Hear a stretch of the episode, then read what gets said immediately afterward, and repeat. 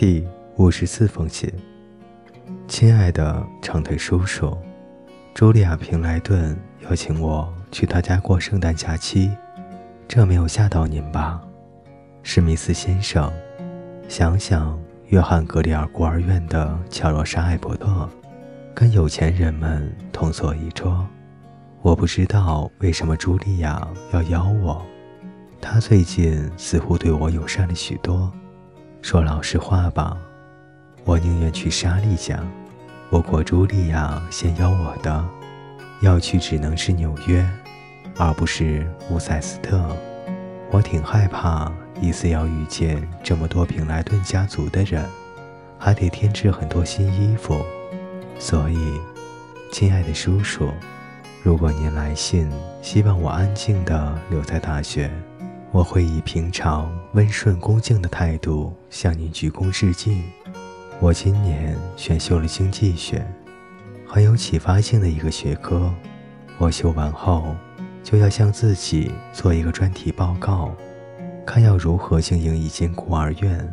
您不觉得，如果我有投票权的话，我会让自己成为一个很棒的投票人吗？我上周满二十一岁了。如果国家将像我这样一个诚实、受过教育又聪明的公民丢弃，岂不是太浪费了？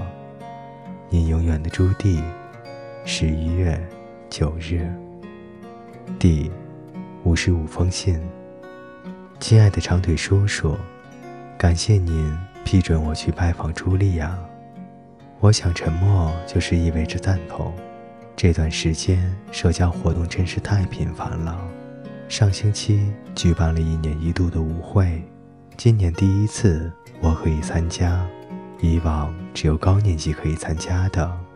我邀了吉米·麦克白，而莎莉邀了吉米在普林斯顿的室友。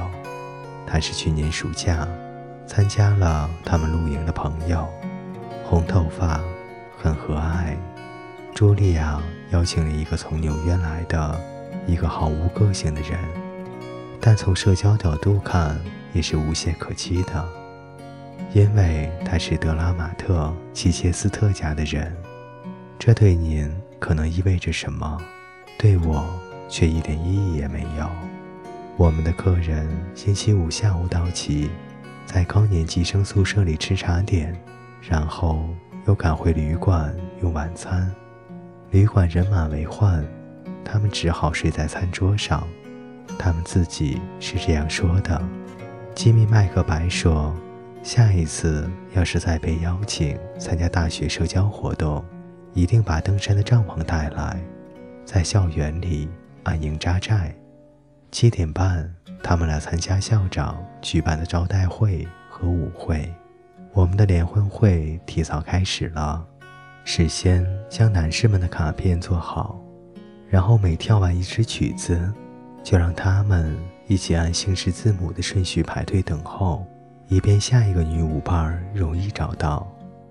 比如吉米·麦克白，将耐心地站在 M 里面，直到有人来请他。至少他应该耐心等候。不过他总是晃来晃去，常常混在阿尔。或 S 组里面，我发现他真是个很难接待的客人。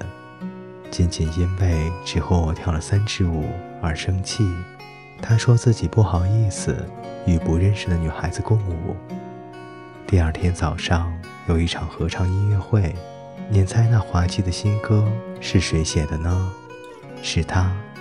哦，我告诉你，叔叔，您的小气儿现在很出名了。无论如何，这两天玩的真的很快乐。我认为男士们也很高兴。开始时，面对一千个女孩子，有些男宾还很担心和拘谨，不过很快就适应了。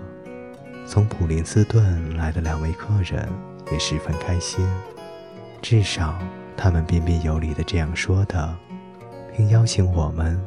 明年春天去参加他们的舞会，我们答应了，所以请别反对，亲爱的叔叔，茱莉亚、莎莉还有我都穿了新衣裳。你想听听吗？茱莉亚的奶油色缎子衣服上装饰着金色的刺绣，她还戴着紫色的兰花。衣服是巴黎制作的，如梦似幻，至少价值一百万美元。莎莉穿着天蓝色的衣服，嵌有波斯花边，与她的头发十分搭配。虽然不值一百万美元，也到达了同样的效果。我的是淡粉红色。